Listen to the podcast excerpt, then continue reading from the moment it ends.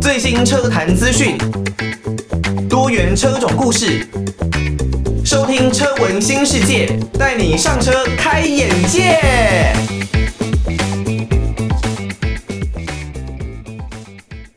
刚刚听到的歌曲呢，是来自于炫香以及可口可乐所演唱的《与你一起》的这一首歌。我相信现在对岸很多的民众、很多的听友，大家都是心连心。一起站在一起，希望一起团结起来，对抗所有不理性、不合理的各种各样的风控政策。在十一月二十六日凌晨的上海街头呢，悼念乌鲁木齐火灾的活动演变成抗议的集会。警察问说：“这事情谁组织的？”现场很多人高喊：“我组织的，我组织的，中国人组织的。”另一方面，高校所在区域的大学生已经陆续的在社群媒体上面倡议，进行所谓的“白纸革命”，进行各种各样的串联哦。在目前呢持续的高压风控之下，中国各地啊爆发了各式各样的居民运动。那刚刚所提到的乌鲁木齐民宅火灾遇难者的这一起事件。是整个活动很重要的一个主轴，大家希望能够来悼念乌鲁木齐的火灾遇难者。那一开始的秩序呢，其实都是相当的守法而且安静哦。没有想到后来呢，陆陆续续有警察过来，并且呢开始抓人，问说这个活动到底是谁组织的？那想要理清整起的活动为什么会举办？后来呢，警方甚至。在不明就里、不知道原因的状况之下，来拉起了封锁线，让整个活动开始来爆发冲突。那在集会进行到凌晨两点多的时候呢，警察开始形成了人墙，堵住部分的路口，并指示市民要赶紧的来离开现场。到大约四点钟左右，开始逮捕人民。那人民呢，开始高喊放人。放人，最后呢，警察把部分的市民呢带上两辆警车的离开。目前我们还没有办法确定被拘捕的市民数量还有罪名。那有部分的市民呢，现在也开始担心是否会有秋后算账的状况。但是呢，有很多关心社会议题的市民呢，也说之前呢发出反抗之声的时候，总是感觉形单影只。在这起事件爆发的过程当中呢，才感觉到大家算是真正的走到了一起哦。很多的社会现象研究的学者都说呢，在这一次啊，包括了上海跟新疆的抗议浪潮，是近年所没有见过的，已经很长时间没有看到这样的觉醒哦。来自于佳佳的歌曲《为你的寂寞唱歌》，我不知道对岸有没有民众呢，或是听友觉得可能很寂寞，可能没有人支持你们。但不要忘记，远在台湾的我们呢，也没有说多远啦。但是在台湾的我们，刚经过了可能像选举类似这样子的活动，但我们无论如何，无论执政党是谁，我们都支持中国的民众。我们不支持中国共产党。我们支持的是中国的民众。这这么多的抗议事件呢，主要的导火线就是乌鲁木齐火灾。十一月二十四日傍晚呢，新疆维吾尔自治区的首府乌鲁木齐有一座社区呢，吉祥苑小区高楼失火。那受限于中国的严格清零还有封控的政策，让消防车没有办法第一时间来抵达现场，居民呢难以逃生啊。火势呢，从十五楼开始蔓延到十七楼，烟气也扩散到了二十一层。根据官方公布的消息啊，这一起的火灾造成十人死亡，其中四名儿童，九人重伤。但也有网络传闻指出呢，当地的值班医生指认，实际的死亡人数超过了四十四个人。过去三天呢，中国的微博、微信这些社群媒体出现吉祥苑火灾发生时民众所拍摄的影片，曾经啊大楼里呢有女人哭喊开门，但后来声音渐渐的微弱。那被火灾困住的居民尖叫声也是不断。那我们可想而知，在中国对岸严格的言论自由审查的状况之下，一定会对这些影片做出措施。所以呢，相关的影片呢，后来呢都是立刻被官方给删除。如今点击连接会呈现此内容因违规无法查看的讯息。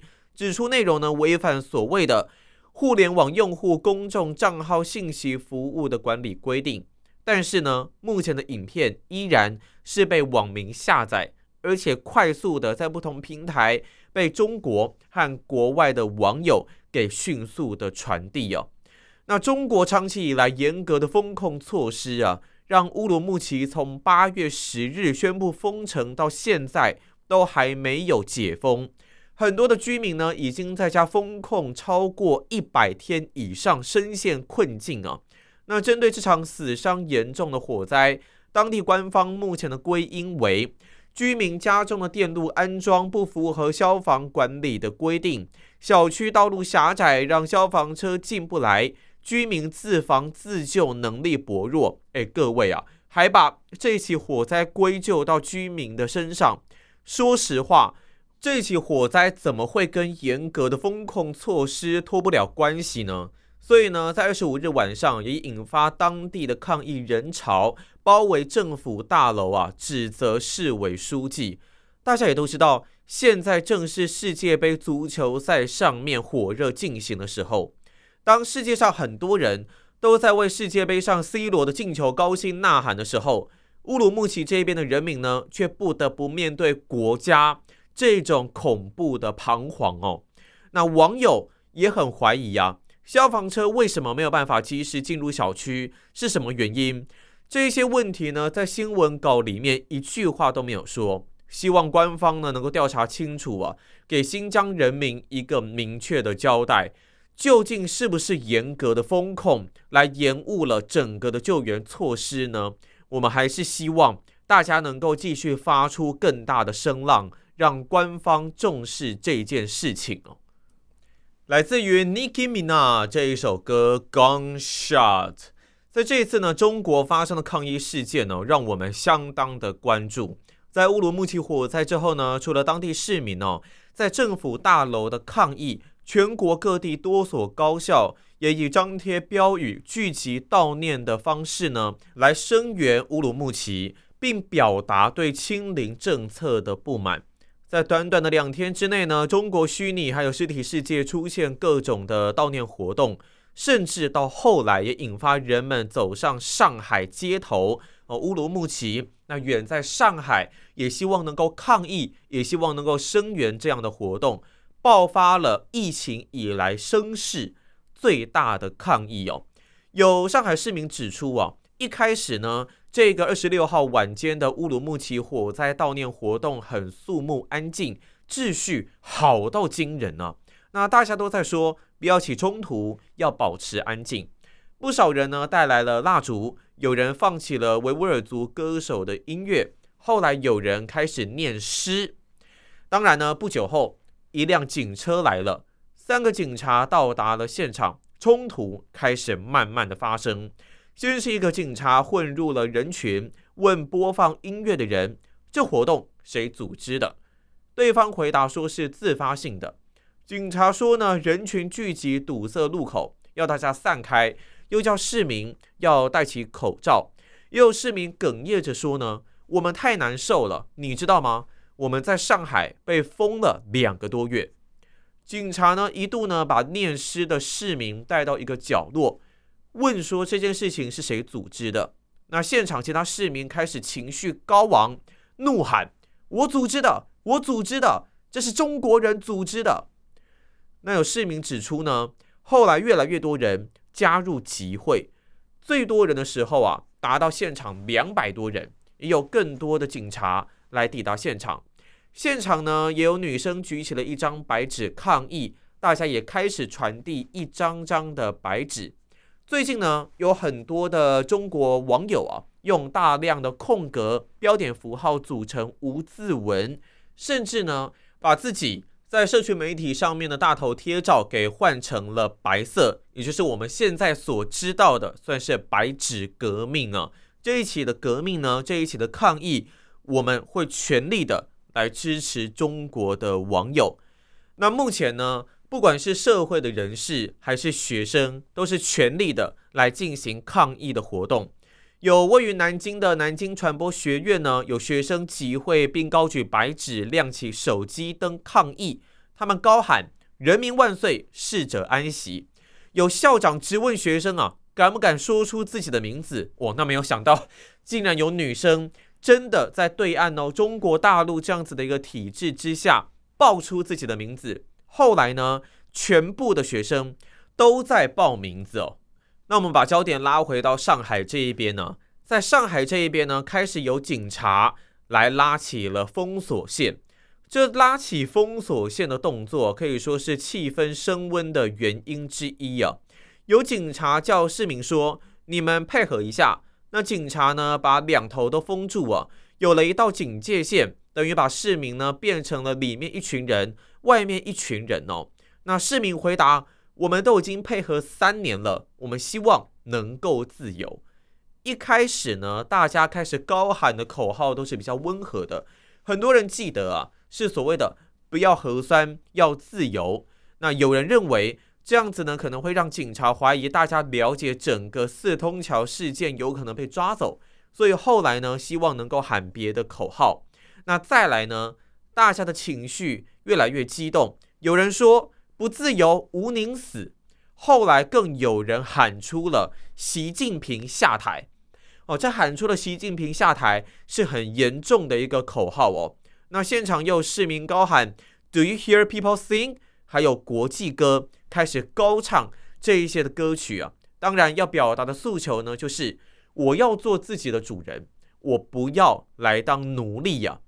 后来呢，警察开始排开了人墙，那围堵部分的路口，到凌晨的三点钟左右开始不断命令现场的市民离开。期间呢，有爆发零星的冲突哦。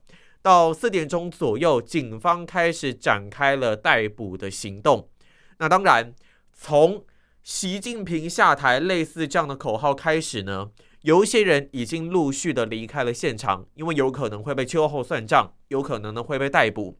后来呢，越来越多人离开，但是整个情绪也是越来越激动哦。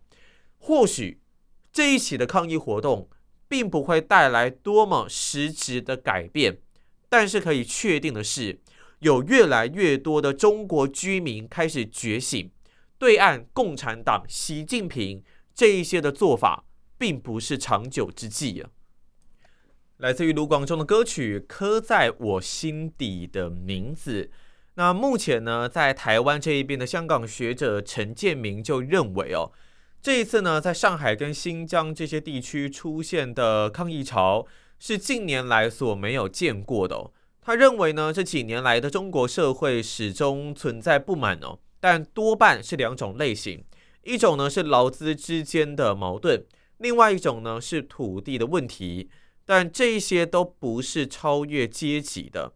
劳资议题呢，很多人会认为是农民工的事情哦。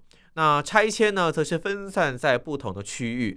所以呢，更凸显出这一次的抗议为什么这么的特别，因为超越了阶级，是全国性的，因为封控是全国的。所以呢，是全国性的抗议浪潮哦。那在这一次的整个抗议的活动当中呢，因为发生了太多的悲剧，所以让抗议的力道来得更强。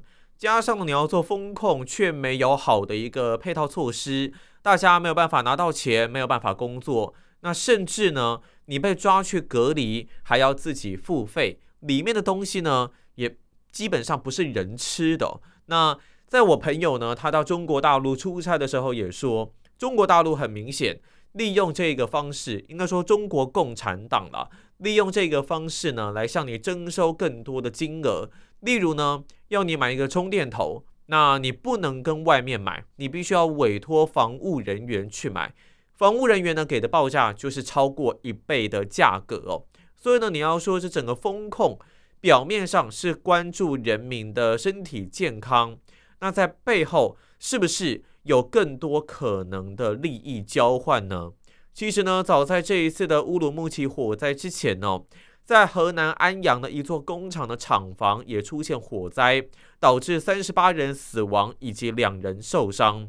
另外呢，之前像是郑州富士康也有工人逃离风控，出现徒步的返乡潮，再再都显示这一次的风控呢，其实造成了很多的悲剧以及很大的抗议反弹。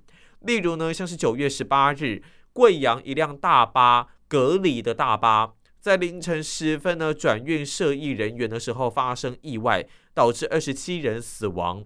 另外，十一月初呢，兰州一位三岁小孩煤气中毒，但因为风控措施，导致没有办法及时抢救，最后丧生。甚至内蒙古也出现了有焦虑症的女子跳楼的一个意外事件。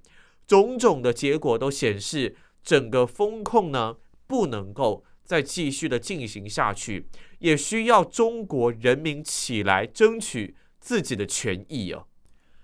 来自于陈芳语的歌曲《寂寞咆哮》啊，这一次呢，整个抗议的事件呢，抗议的活动，我们认为真的是中国人民，我们相当 respect，相当尊敬这样子的发声，这样子的抗议跟咆哮的活动，但还是希望大家能够注意自己的健康安全以及人身的安全部分啊，这是我们最关心的一个部分哦。那很多人都在关注说，这一次的抗议活动有没有办法扩大？